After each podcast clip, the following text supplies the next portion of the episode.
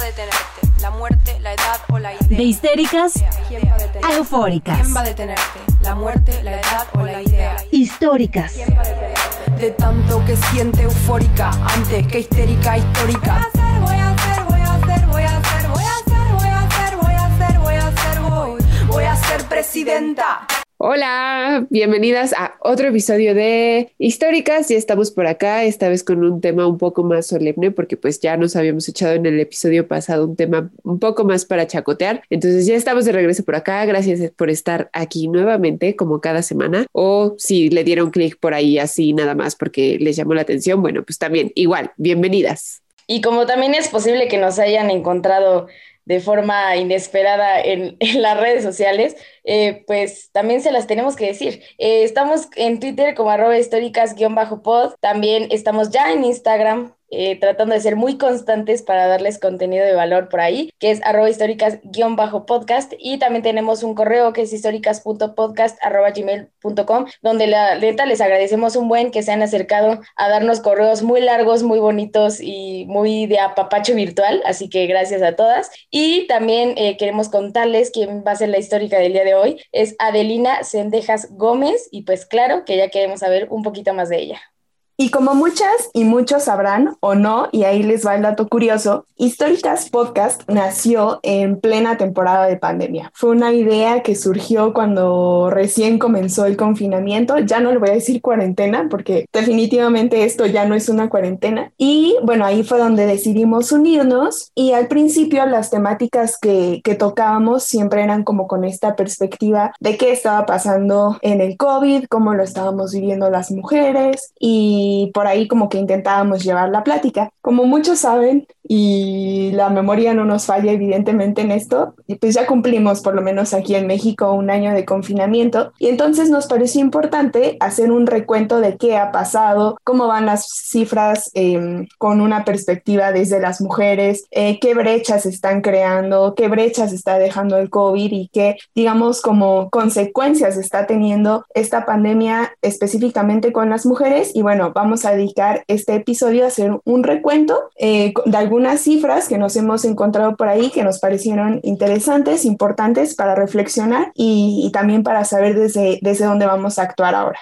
Así es, existe esta brecha de género que se refiere a cuántos años faltan para lograr la equidad entre hombres y mujeres. Por ejemplo, el Fondo Económico Mundial determinó en 2018 que faltaban 200 años para que en todo el mundo hubiera igualdad en los salarios entre hombres y mujeres. Pero esta brecha no solamente está en los salarios, sino también, por ejemplo, en el tipo de trabajos que tenemos, en las condiciones laborales, en el acceso a la salud, en el acceso a los derechos humanos, en diferentes cosas, ¿no? Entonces, las crisis, eh, pues depende de qué tipo de crisis. Por ejemplo, las guerras generalmente han ayudado a cerrar estas brechas porque ante la falta de hombres, las mujeres han incursado en el ámbito laboral y eso ha impulsado, ¿no? Pero las crisis sanitarias normalmente afectan, que es lo que estamos viviendo ahora. Otro ejemplo fue el ébola. En, aquella región, en ese entonces, muchas niñas dejaron la escuela, eh, incrementó el matrimonio infantil, incrementó la mutilación genital femenina. ¿Por qué? Porque todos los recursos que se estaban destinando a las niñas y mujeres y adolescentes se detienen para empezar a destinarse a la cuestión sanitaria, ¿no? O sea, todos los recursos se centran en eso y bueno, es lo que hemos visto también ahorita en pandemia porque pues muchos de los recursos se han recortado y un ejemplo de ello, por ejemplo, son las casas de la mujer indígena y afromexicana, que además hace poco cambiaron el nombre y qué bueno, que también se quedaron sin recursos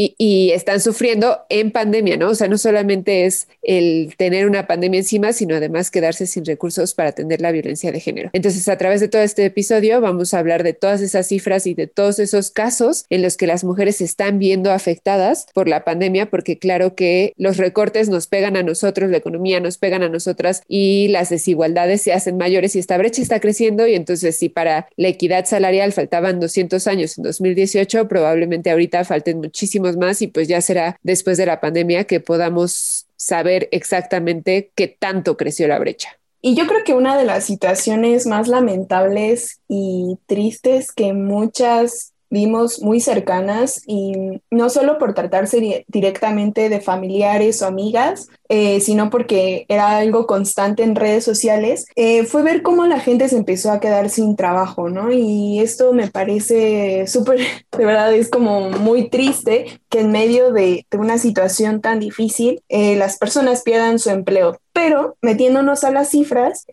nos dimos cuenta que era una situación que atravesaba particularmente a las mujeres. Y bueno, por ahí les va el dato general. Unas 3.2 millones de trabajadoras perdieron sus puestos de trabajo en el periodo de seis meses hasta agosto. Eh, del 100%, digamos, de las personas que perdieron su trabajo, el 64% son mujeres. Y esto quiere decir eh, no solo aquellas que fueron despedidas, a las que se les pidió la renuncia, sino también aquellas mujeres que decidieron presentar eh, renuncia a sus trabajos. ¿Por qué digo que es una situación particular que atraviesa a las mujeres? Porque a aquellas que se les solicitaba la renuncia era principalmente porque ocupaban los puestos más bajos, es decir, esos que a veces no son considerados como vitales en las empresas o en las instituciones donde se que estuvieran laborando, entonces era más fácil recortar esos empleos, pero pues Ojo ahí, la mayoría de esos empleos eran ocupados por mujeres y las mujeres que decidieron presentar su renuncia, de acuerdo a lo que contaban algunos testimonios, fue en mayor medida porque eh, sintieron demasiada presión, digamos, al trabajar en casa y tener que desarrollar otras labores que ya hablaremos un poquito más adelante, pero digamos fue esta presión social y económica las que las llevó a presentar su renuncia, ¿no? A separarse de los empleos. Entonces, como podemos ver, o sea, de verdad es una situación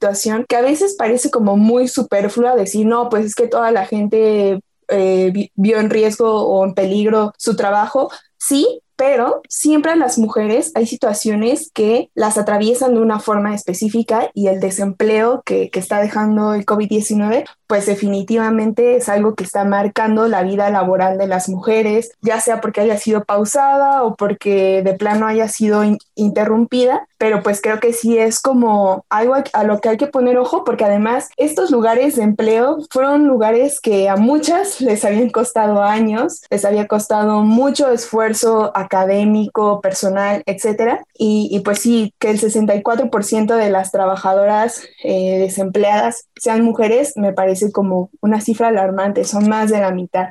Y quiero retomar ahí un poquito de lo que dice Dani, de que dos de cada tres empleos perdidos durante la pandemia eran realizados por mujeres, pues es claro, ¿no? Como la pandemia justo borra el avance que han tenido eh, las mujeres en el paso laboral o en el ambiente laboral debido a que eh, varios factores, a que las escuelas cerraron, y en las mujeres cayó la peor parte del cuidado de los niños y de, cualquier tipo de cuidado, ¿no? Aquí les tengo una cifra que a mí me pareció alarmante, que dice que el país se ubica en el puesto 124 de 153 en un análisis del Foro Económico Mundial sobre la oportunidad económica de las mujeres. Estamos en un lugar bajísimo en donde las oportunidades de las mujeres en el ambiente laboral ya de por sí antes de la pandemia eran nulas. Entonces, si bien la situación de las mujeres nunca ha sido ideal, ahora menos por esta situación y también como retomando justo por lo que dice Dani, ¿no? ¿Qué tipo de trabajo hacen las, las mujeres o la mayoría de las mujeres? Hacen limpieza, hacen cocina, hacen servicios, no son dueñas ni jefas, muy pocas, entonces los primeros trabajos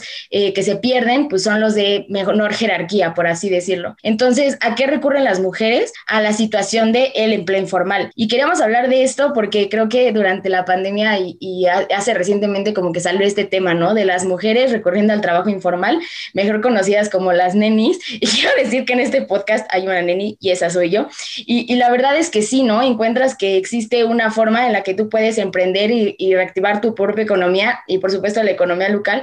También puedes generar fuentes de empleo incluso que son autogestionables y mantienen una estabilidad económica un poco eh, mejor. Y queremos hablar un poco de las nenis porque están generando un montón de, de no solo de empleo, sino también están activando la economía suya y la, la de las personas próximas. Entonces, eh, creo que más allá de estar hablando si la neni, digamos, en un tono despectivo o las nenis en tono despectivo, debemos de volver a ver y no, y ojo, aquí no quiero romantizar la precarización laboral ni mucho menos, pero pues sí darnos cuenta de que hay mujeres que necesitan, no solo que quieren, sino necesitan salir adelante y pues obvio el trabajo informal es a lo primero que recurren debido a que pues, los trabajos se están acabando o las, mujeres son las primeras que son desechadas, pues el trabajo autogestionable claramente es una opción para todas nosotras. Me parece muy importante que hablemos del sector informal porque sí son muchísimas las trabajadoras informales y claro que fue a quienes más les ha pegado esta pandemia en una cuestión económica. Por ejemplo, podemos pensar en todas las mujeres que vendían comida en la calle, que tal vez ahorita ya se están reintegrando, ¿no? Pero en un inicio ah, eso se cerró completamente o no sé, todas las mujeres que vendían comida en las oficinas y pues ahora todas esas oficinas están en home office y ya no lo hacen, ¿no? O las que vendían chácharas o ropa afuera de las escuelas o las que iban a al tianguis, todas esas mujeres que están en el sector informal y pues que fue completamente clausurado para ellas. Sin embargo, también en el sector formal lo sufrimos más, bien lo decía Dani, muchas que tuvieron que renunciar a su trabajo porque pues tenían que atender las jornadas laborales en casa de cuidado y de eh, ser, convertirse en profesoras, pero también el sector salud, por ejemplo, hay mucha diferencia entre hombres y mujeres, hay una brecha muy, muy grande. El 70% del sector salud en América Latina son mujeres y generalmente pensamos en doctores cuando hablamos del sector salud y no tomamos en cuenta a las doctoras o a las enfermeras o al personal de intendencia o a las trabajadoras sociales. Y, por ejemplo, los puestos más altos, pues obviamente son de los hombres. Solamente el 25% de los puestos altos eh, son de mujeres, el resto son de los hombres. Entonces, esto implica que el personal que tiene mayor contacto con los casos de COVID son las mujeres porque son las enfermeras, el personal de limpieza, las trabajadoras sociales, por ahí dirían la base de la pirámide. Y bueno, también es el sector más precarizado porque no se les da el material debido y entonces pues están exponiendo muchísimo y ya llevan un año exponiéndose muchísimo y hay mucha diferencia entre cómo se ha cuidado a las enfermeras y cómo se ha cuidado a los doctores. Y, pues sí, lamentablemente lo tengo que decir así, enfermeras y doctores, porque nuestro país pues ya lo vimos, sigue siendo de esa forma, sigue habiendo una brecha muy, muy grande y también esto implica que son ellas quienes se llevan mayor desgaste físico, quienes se llevan mayor desgaste también emocional porque están al pie del cañón y lo han estado ya durante un año, pero además pues han sido en cierta forma como las apestadas porque son quienes tienen que tomar transporte público y ahí han recibido muchísima violencia, pero también han sido muchas corridas de sus casas, o sea, la violencia que han vivido en estos días, en este año, 365 días, un poco más, un poco menos, ha sido muy, muy fuerte e incluso hay números de las agresiones, el 80% de las agresiones que se han dado al personal médico en la calle ha sido a las enfermeras y el 70% de estas agresiones también han sido a las mujeres. ¿Por qué? Porque son las mujeres quienes usan más transporte público, quienes están más expuestas en la calle, entonces las personas las veían con uniforme y pues ante la desinformación las atacaban y no sé si recuerdan incluso a la jefa Fabiana, que por cierto la hicimos histórica aquí, eh, que hablaba de esto, ¿no? Y hablaba de la problemática. Entonces, bueno, desde históricas queremos agradecerles por todo lo que han hecho este año, por no bajar la guardia y por estar cuidando a nuestras familias. Otro de, los sectores en los que nos queríamos enfocar muchísimo también eran las personas o las mujeres trabajadoras del hogar, porque es claro que ante la pandemia eh, han sido uno de los primeros grupos de población que han sido no solo despedidos, sino también enviados o enviadas a su casa sin goce de sueldo, ¿no? Algunas no han podido, o sea, digamos como que existe esta dualidad. Algunas han sido mandadas a su casa sin goce de sueldo y hay algunas que no han podido salir de la casa en donde trabajan y se enfrentan a jornadas muy, muy largas porque toda la familia está en casa y entonces tienen que hacer el doble o el triple de la chamba que ya hacían, porque todo el trabajo de la casa recae en ellas cuando pues, los, los integrantes de la familia están ahí, ¿no? Entonces, quiero decir que hay 2.4 millones de personas trabajadoras del hogar, o sea, son muchísimas, y en el contexto COVID, pues estas quedan sujetas a las personas que les dan empleo, y sabemos que aparte de que están sujetas a ellas, pues no es como que tienen condiciones de trabajo dignas, ni, ni muchísimo menos como eh, asentadas, como que hay un contrato y que se estipule todo de forma, de forma clara. Antes de la pandemia y obviamente sobre todo ahorita en muchas ocasiones pues estas personas trabajadoras del hogar pues aceptan condiciones de trabajo que no les son favorables, pero pues tienen la necesidad de trabajar y entonces no cuentan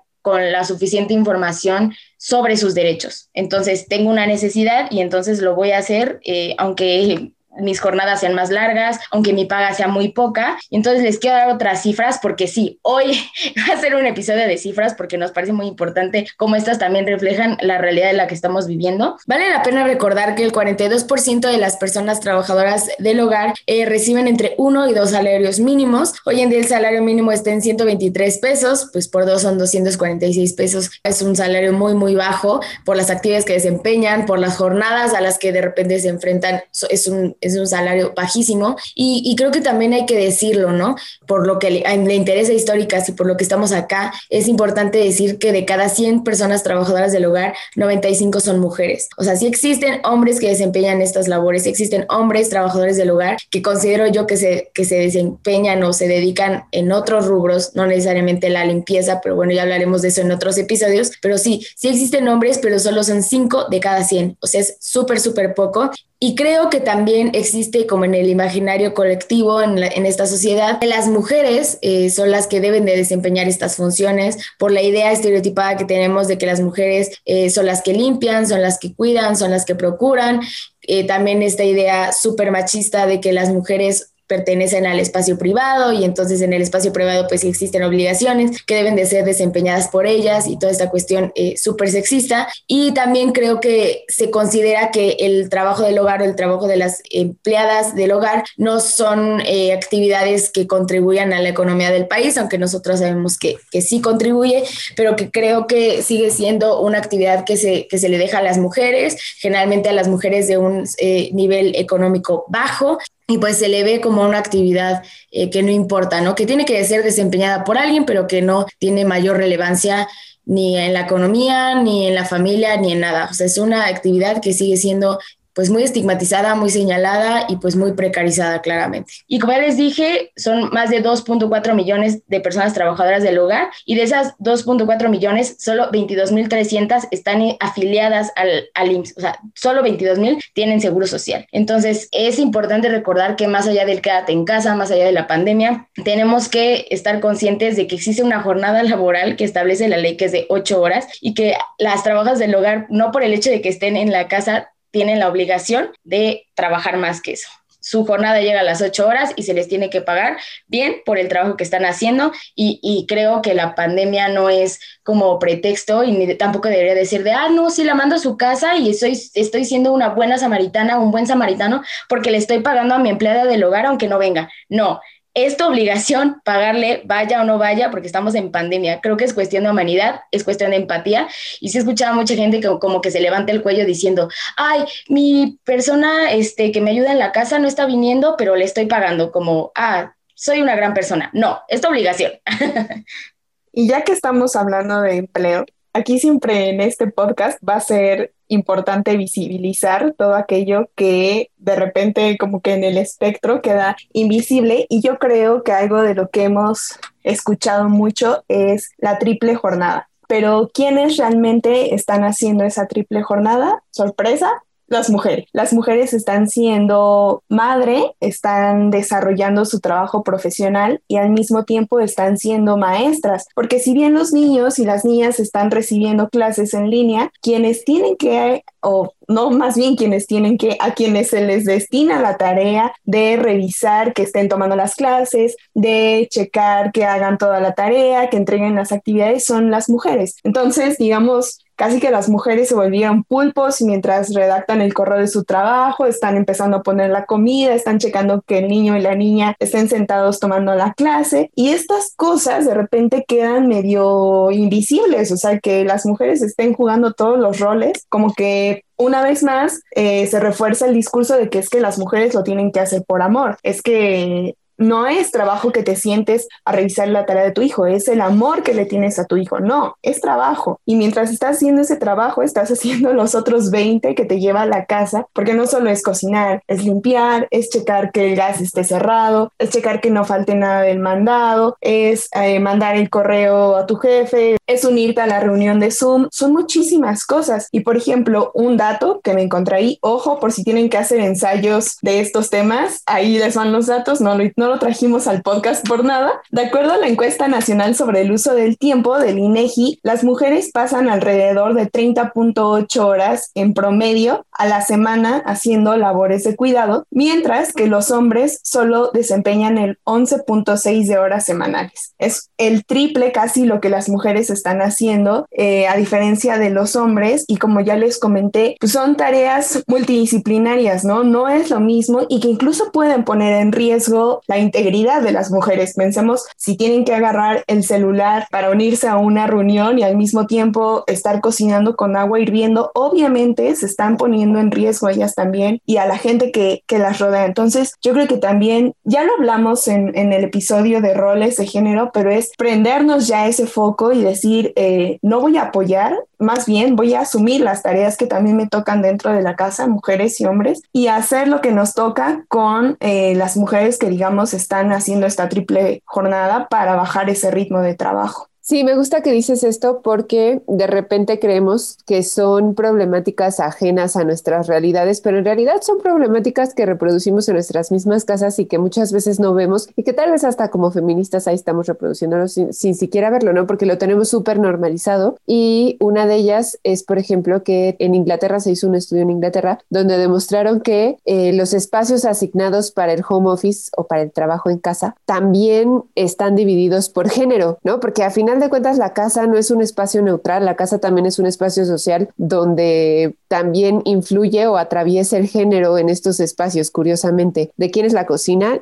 Ni siquiera lo quiero decir, ¿no? Porque son ideas que, que se han generado a través de los años y que no están bien, pero pues que ahí están. Y bueno, entonces ahorita en COVID se dieron cuenta que es más común que los hombres tengan los espacios privados en la casa para hacer su trabajo de oficina. Es decir, si existe un estudio en la casa, si existe eh, un escritorio, en un rincón donde nadie molestas, si existe un espacio acondicionado para esto, se le da al hombre y no a la mujer. Y las mujeres terminamos trabajando pues en el comedor, en la barra de la cocina, en la propia cocina, en la sala, que son espacios públicos donde pasa medio mundo y, te interrumpen. O sea, creo que todas, todos hemos intentado trabajar en la mesa de la cocina donde pasa medio mundo y ya te interrumpieron y ya se sentó alguien a comer y ya se sentó alguien a platicarte, y ya se sentó alguien a decirte, oye, no quieres comer, ya se te antojó la comida, ya te paraste. Ahora pensemos eso con niños y niñas en la casa a quienes también estás atendiendo y quienes también están probablemente tomando clase al lado de ti mientras tú estás intentando hacer tu trabajo. Y también un estudio de Estados Unidos determinó que las mujeres no podían sentarse, las mujeres que tenían hijos, determinó que las madres no podían sentarse un tercio de su jornada laboral sin ser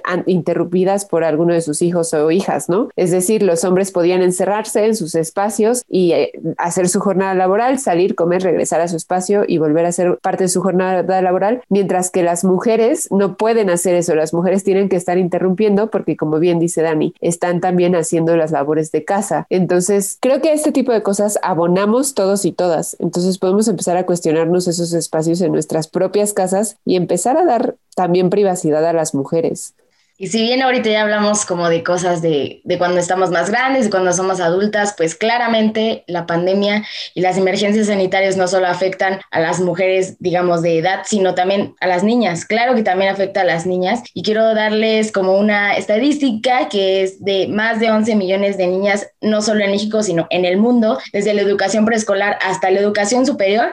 Desde el inicio de la pandemia se dijo que corrían el riesgo de no volver a la escuela a causa de la pandemia. Y quiero decir que esto no solo es lamentable y no solo es una estadística muy, muy grande, sino que claramente desde, desde la escuela, desde que somos súper niñas, se ve la diferencia entre hombres y mujeres, ¿no? Porque aquí se habla de que ser niña y estar en la escuela ahorita es un riesgo y existe la posibilidad de una deserción escolar. Entonces, eh, durante el confinamiento, en muchas casas y en muchos hogares, las niñas, las adolescentes han sido las que han tenido que tomar la batuta en cuestiones de cuidado, no solo de hermanos menores o, o de, de personas con las que viven menores, sino incluso que han tenido que cuidar de personas mayores, se han tenido que encargar de las labores del hogar y por esa jornada tan impresionante de estar al cuidado de otra persona, pues se limita muchísimo su tiempo a la dedicación a la escuela y no solo de a la escuela, a su, a su derecho al descanso, a su derecho de, de actividades de esparcimiento. Y, y, esto es lamentable, ¿no? Como en las niñas ya recae la responsabilidad del cuidado de otros y de las labores del hogar. Se habló de que no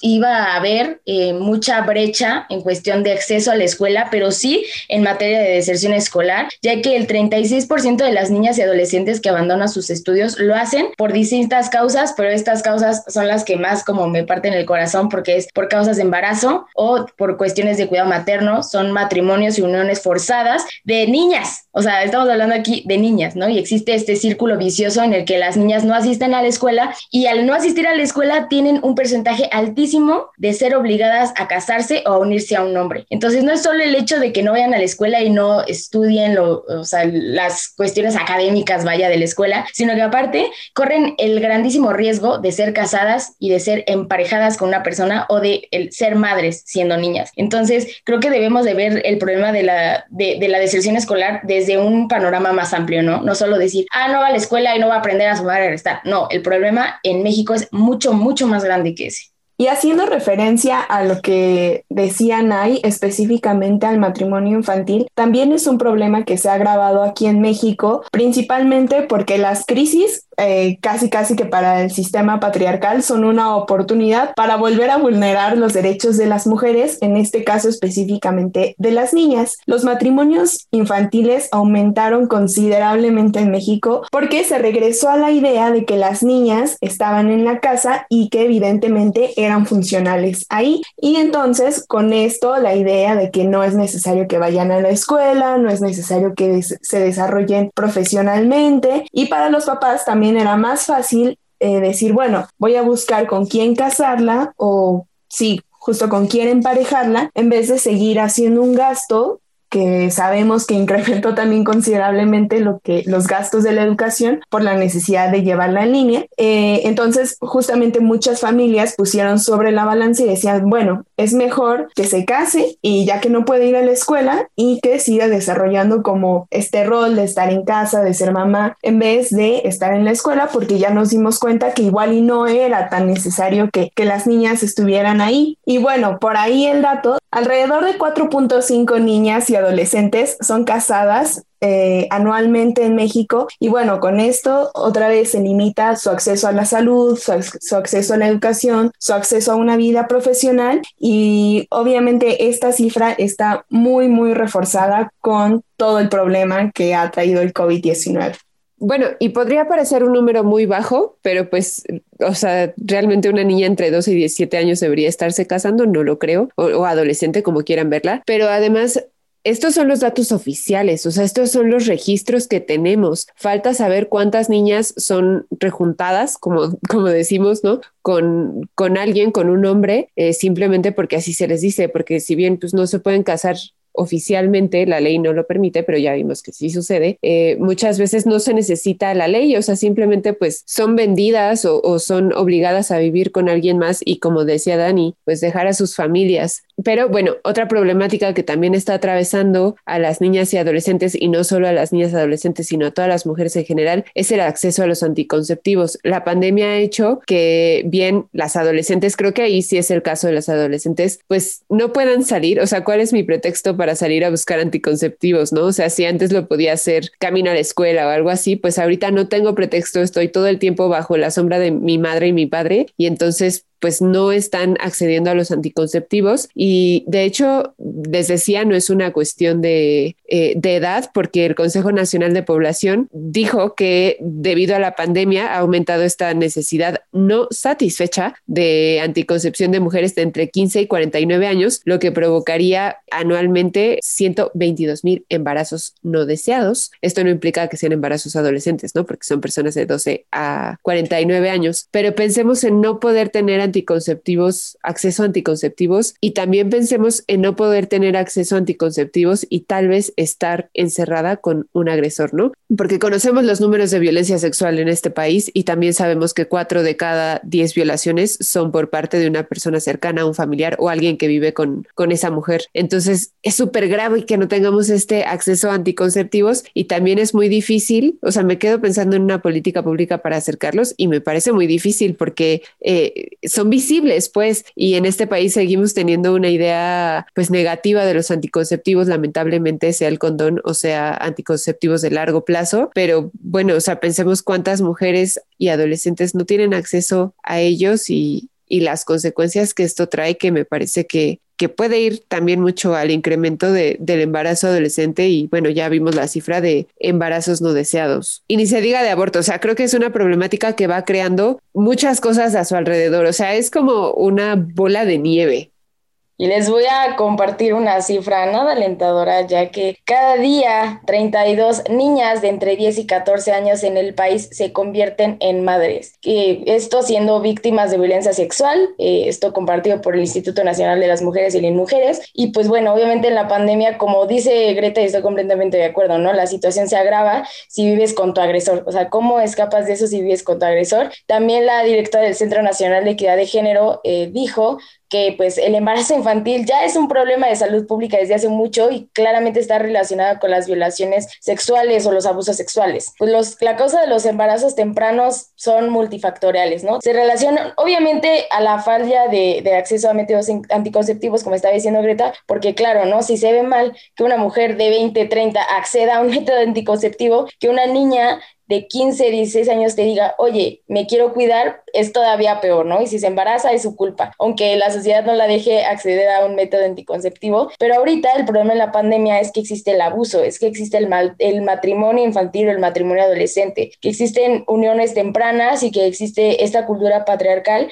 que valora a las mujeres y a las niñas a través de su maternidad, a través de los, de los labores de cuidado que claramente refuerzan eh, los roles de género y resultan pues siendo como un yugo, ¿no? Eh, sobre, la niña, sobre las niñas y sobre las mujeres. Em, de acuerdo también con estimaciones del Fondo de Población para las Naciones Unidas, el número de embarazos iba a aumentar claramente conforme se prolongara el confinamiento y claro, también algo que les decía cuando estábamos hablando del episodio es, también no es solo que tengas el acceso, ¿no? Por ejemplo, nosotras tres eh, venimos de un lugar privilegiado y entonces podemos acceder a los métodos anticonceptivos, pero ahorita yo digo, güey, yo no me voy a ir a meter a una, a una clínica o no me voy a ir a meter a un hospital para acceder a ese método anticonceptivo porque va a tener miedo de enfermarme. Entonces, ¿qué pasa? Si yo lo pienso esto a mis 24 años, claramente no lo hubiera hecho tan, muchísimo menos lo hubiera hecho a los 15, a los 16 años. Entonces, sin ese acceso a ese método, yo es muy fácil que quede embarazada. Y ahí ahí estamos hablando de un, de un embarazo, de una relación sexual consentida, pero ¿qué pasa cuando vivimos con un agresor que nos viola y abusa sexualmente de nosotras? Y ahorita en la pandemia no podemos salir, no le podemos pedir ayuda a nadie. Ahora, ¿qué hacemos si yo quedo embarazada, Dani? O sea, yo estoy embarazada y no quiero tener a mi bebé. O sea, ¿qué pasa con el aborto también? Porque ese es otro problema.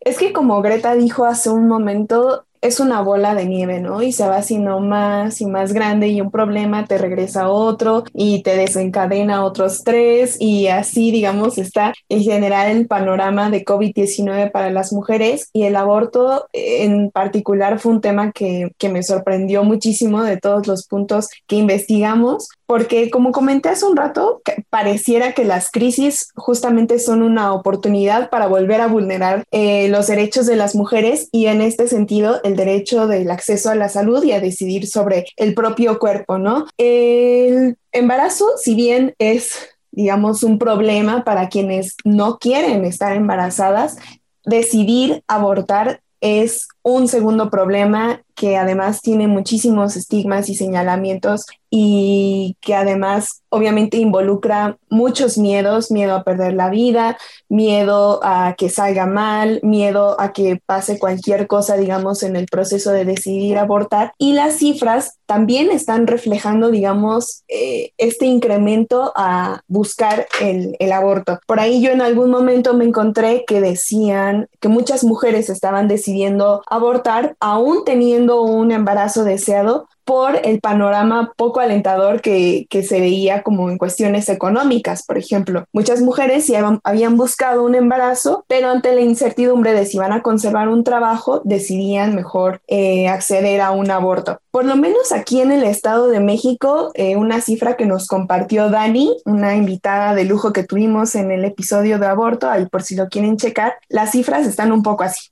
Dani nos contó que antes acompañaban alrededor de tres abortos diarios y hoy las cifras están entre 17 y 19 mujeres que están buscando acompañamiento diario para poder llevar a cabo un aborto. Pero esto todavía tiene un contraste mucho más amplio. Eh, busqué una cifra de algún estado que se encontrara un poco más lejano a la Ciudad de México, porque como sabemos, en la Ciudad de México se puede acceder al aborto legal, entonces muchas mujeres del Estado de México se mueven hacia la Ciudad de México para poder llevarlo a cabo. Eh, el panorama no es nada alentador para los estados que están más lejanos. Por ahí me encontré la cifra que dan las libres en Guanajuato, que también son acompañantes de aborto, y en este estado y por lo menos en esta red, antes acompañaban alrededor de 20 abortos diarios y con la pandemia de COVID-19 aumentaron por lo menos a 100 acompañamientos todos los días todos los días.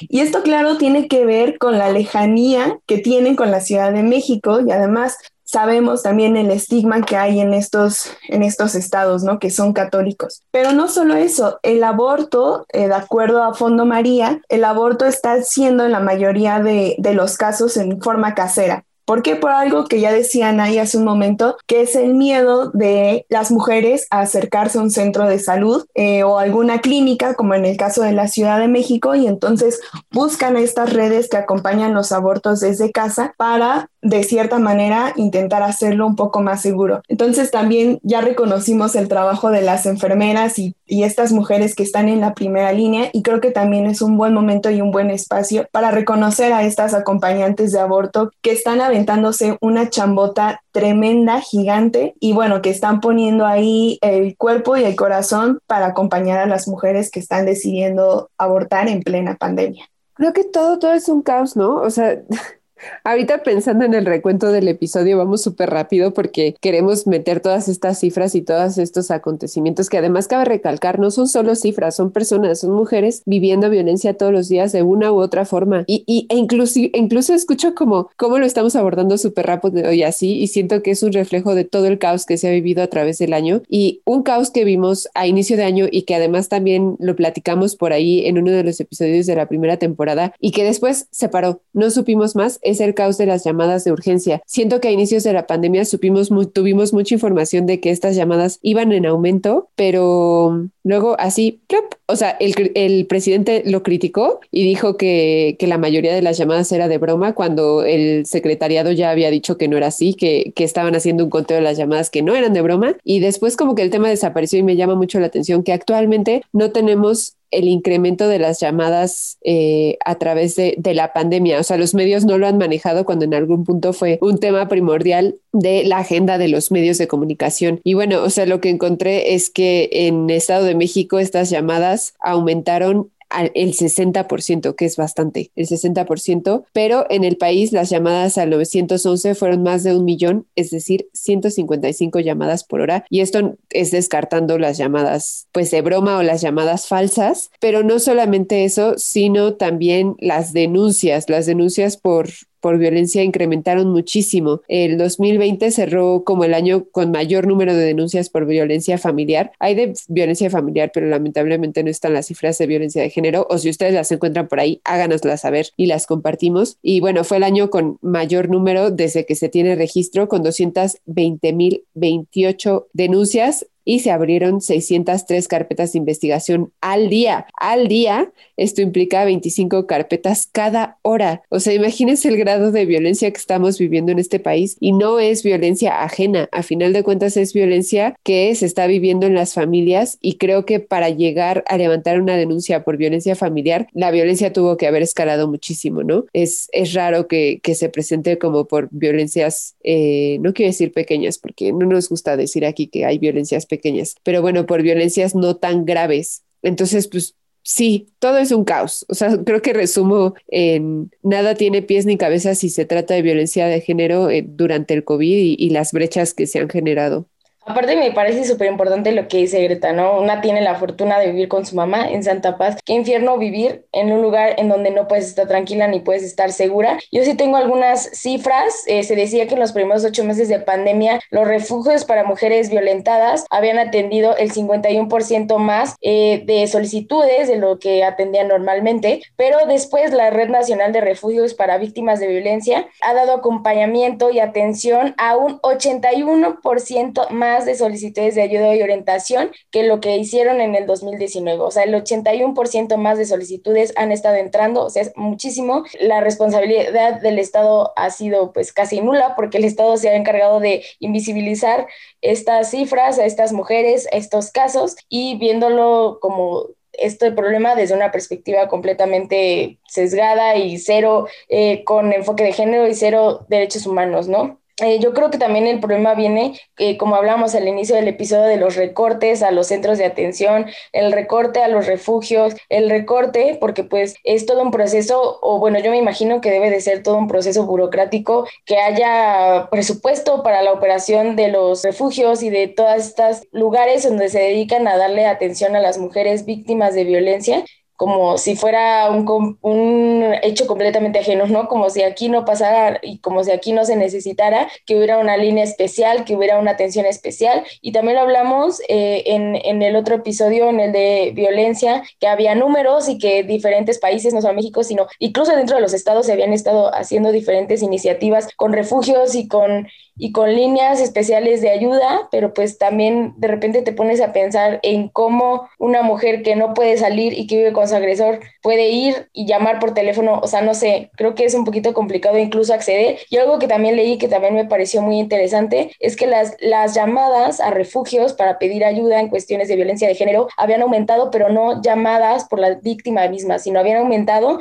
que eh, las llamadas que se hablaban por otra persona, ¿no? Por los hijos, por las primas, por las tías, por las mamás. O sea, aquí lo que pasa es que está aumentando el, el, círculo próximo de la víctima. La víctima no está hablando, están hablando más las personas que están a su alrededor y eso creo que también nos debería de alertar muchísimo. Y creo que algo que no ha dejado de alertarnos y, y que siempre es sumamente doloroso y además desata mucha furia cuando cuando lo hablamos y, con razón, o sea, con una razón bastante ya a la vista y bastante, digamos, que todos la podemos notar, es el aumento de los feminicidios aquí en México y que la pandemia pues definitivamente no los paró, ¿no? Al contrario, parece que puso en más riesgo a las mujeres porque justamente las mujeres se quedaron encerradas con los que muchas veces eran sus agresores, eh, los hombres que las golpeaban, los hombres que las amenazaban, eh, quienes las violentaban de diferentes formas, pues las mujeres se encontraban en un mismo espacio con, con ellos. Y fue una cifra que también se movió bastante cuando recién comenzó la pandemia, de repente como que aparecía mucho en los titulares de diferentes medios y hay temporadas en las que parece que esto se desvanece y de repente como que no nos encontramos con tantas noticias de feminicidios. Sí,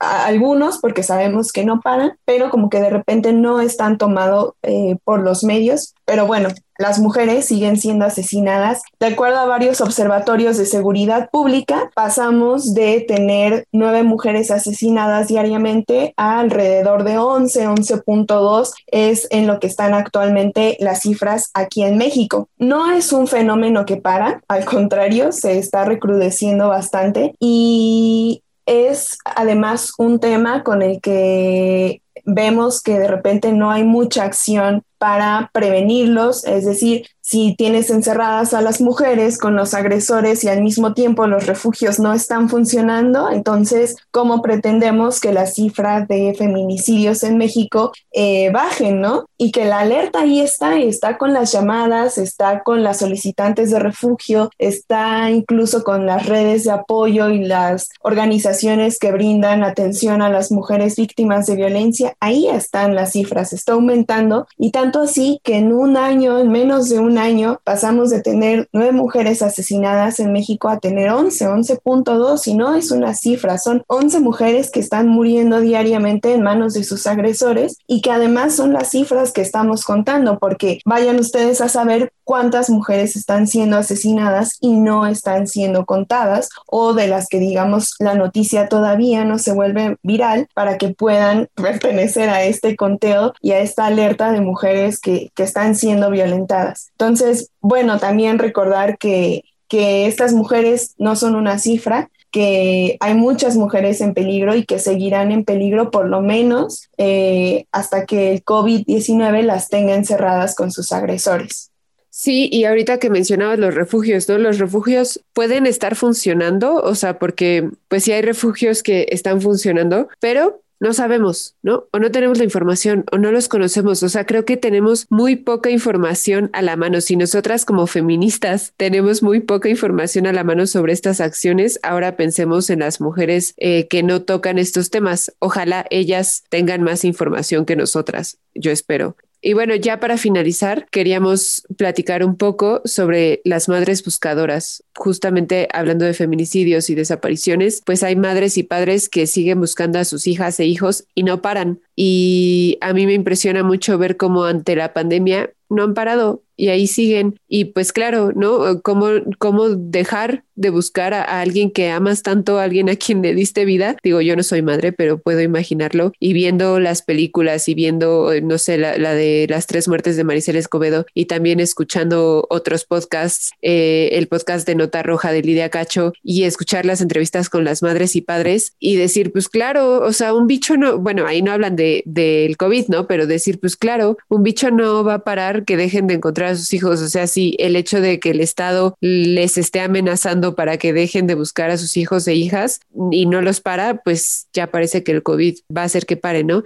Y hace poco estaba leyendo el libro de Casas Vacías de Brenda Navarro y ahí ella dice, porque los muertos somos los que buscamos, ellos siempre, siempre seguirán vivos. Y esta frase me pegó muchísimo porque también la llevo al COVID, ¿no? Que dicen, pues yo estoy muerta ya, o sea, sin, sin esta persona y entonces, ¿qué es el COVID para mí sin mi hijo o sin mi hija? Entonces, también un reconocimiento a todas las madres y padres que están buscando a sus hijos e hijas porque, pues no lo saben, pero es un tema que, que, que constantemente tocamos aquí en Históricas y nos rompe el corazón y entonces no queríamos dejar de mencionar que, que pues siguen haciendo esta labor incluso las madres y padres que ya saben que, que sus hijos o hijas eh, que ya encontraron pues los cuerpos y que de todas formas siguen buscando para que otros padres y madres tengan tranquilidad. Y pues creo que con esto llegamos al episodio, pero no sin antes, bueno, reconocer a los y las buscadoras, pero también a otras organizaciones feministas que, que han estado ahí al pie del cañón a través de toda esta pandemia que pues no solamente es la pandemia del COVID, es la pandemia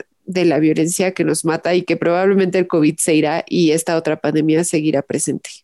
Sí, creo que de repente entre tanto dato desalentador y sí, este análisis que de repente como que desanima un poco, también hay unas luces ahí que, que nos dan una esperanza y, y, que actúan desde la colectividad y por el bienestar de las mujeres y los derechos de las mujeres. Y yo me quedo mucho con esta chamba gigantesca que están haciendo las redes de acompañamiento de aborto, eh, sobre todo porque muchas, me di cuenta al, al, indagar en su página, están buscando recaudar fondos de donde se pueda y hacen rifas y hacen colectas y hacen todo con tal de que las mujeres que solicitan aborto lo puedan llevar a cabo de manera gratuita. Es decir, que ellas les brinden, en este caso, el MISO, que es lo que con lo que acompañan y llevan a cabo el aborto, eh, ponerlo al alcance de ellas para que puedan hacerlo de forma segura y de forma gratuita. Y sí, yo me quedo especialmente con, con ese, digamos, respiro y y un poco de tranquilidad con las redes de, acompañamiento de aborto y también pues invito ¿no? a que nos sumemos y que preguntemos cómo podemos ayudarlas y porque la chamba de verdad que están haciendo ahorita en tiempos de pandemia es gigante.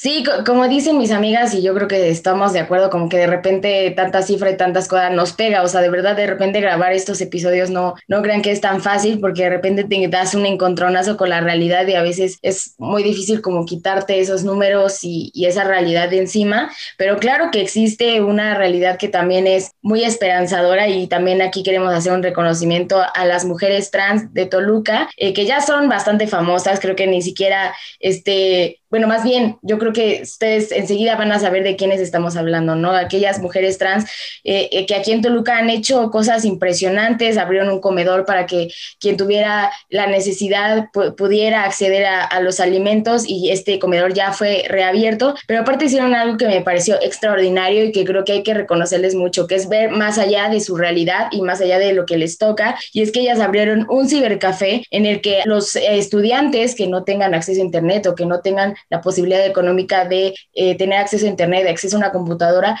puedan ir a este cibercafé y puedan tomar sus clases, puedan hacer sus tareas sin ningún problema. Entonces, creo que es una chambota que reconocer y es algo que también aquí nosotras siempre vamos a decir mucho, ¿no? Las mujeres eh, trans de Toluca han hecho algo impresionante y, y, a mí me inspira mucho ver a aquellas personas y aquellas mujeres que ven más allá de lo que les toca, ¿no? Más allá de lo que, ah, pues esto no me afecta a mí, yo porque voy a hacer algo, no. Es ver por el bien social, es ver por el bien común y también aquí quiero eh, tener un espacio para agradecerle también a las amigas y a las, a las personas de nuestra familia que también han funcionado eh, para muchas de nosotras como una red de apoyo bien grande, entonces también un reconocimiento para ellas, porque sí, este es el espacio del reconocimiento también, claro que sí un reconocimiento a todas aquellas personas que empezaron un podcast y no lo abandonaron. Este, no, no es cierto, pero sí un reconocimiento a todas las feministas que han iniciado proyectos y en esta pandemia y que siguen, ¿no? También fotógrafas han hecho cosas muy interesantes. Entonces, bueno, llegamos al final de este episodio que estuvo lleno de datos, que, es, que fue muy caótico, siento, y como muy rápido, pero queremos recalcar que todas estas cifras, ya sé que ya lo dijimos, pero que todas estas cifras son mujeres, son historias de vida y son sueños frustrados niñas o adolescentes que a quienes la pandemia llegó a cambiarles la vida tremendamente. Entonces, bueno, que tengamos eso en mente y pues que, como decía Nay, ¿no? Hasta donde podamos, pues apoyemos a a mitigar estas brechas de género. Y ya sin más, nos vamos con nuestra histórica, que es Adelina Sendejas Gómez, que a mí me gusta mucho esta histórica porque no solo es periodista, sino que también es del Estado de México y entonces yo me identifico con ella. Ahí sí. Dani, ¿nos cuentas de ella? Yo estoy también muy emocionada por hablar de Adelina Sendejas Gómez, principalmente porque en este episodio medio que intentamos juntar eh, datos porque al final de cuentas forman parte de la historia que vamos a contar como mujeres y que se irá pasando de generación en generación y fue algo que para Adelina Sendejas Gómez fue sumamente importante en su carrera profesional, en su militancia. Para ella siempre fue sumamente importante rescatar y seguir escribiendo la historia de las mujeres. Pero bueno, ¿quién fue Adelina Sendejas Gómez? Fue una mujer que nació el 16 de diciembre de 1909 en Toluca, Estado de México, y eso también me emociona a mí mucho porque de repente en el Estado de México nos sentimos como medio desesperanzadas por contextos específicos que vivimos aquí y creo que a veces no traíamos a tantas históricas eh, que compartieran, digamos, el territorio con nosotras, pero Adelina es eh, originaria de, de Toluca, del Estado de México, fue maestra, periodista y activista mexicana una de las precursoras que tenemos en México del, del, feminismo, entonces también ahí está, digamos, como la tarea de checar un poquito más su nombre. Eh, luchó por la educación indígena y el cambio de la cultura en México a principios del siglo XIX. Adelina no solamente siempre se definió como feminista, sino que intentó llevar esta palabra a todos sus espacios, como les comenté hace un rato, tanto en las aulas educativas como en un área sumamente masculinizada en la que ella se desarrollaba, que eran los medios de comunicación, situación que la llevó a muchas veces ser censurada eh, y que además formó parte de su historia como periodista, ya que ella tuvo que recurrir muchas veces a seudónimos para poder firmar sus notas, porque justamente como hablaba de feminismo y de la historia de las mujeres eh, o mujeres que estaban siendo borradas, eh, se censuraba o se consideraba que una mujer no podía hablar de estos temas. Entonces los medios de comunicación la obligaban a buscar seudónimos para que sus notas estuvieran firmadas. ¿Por qué decidimos traer esta histórica al episodio?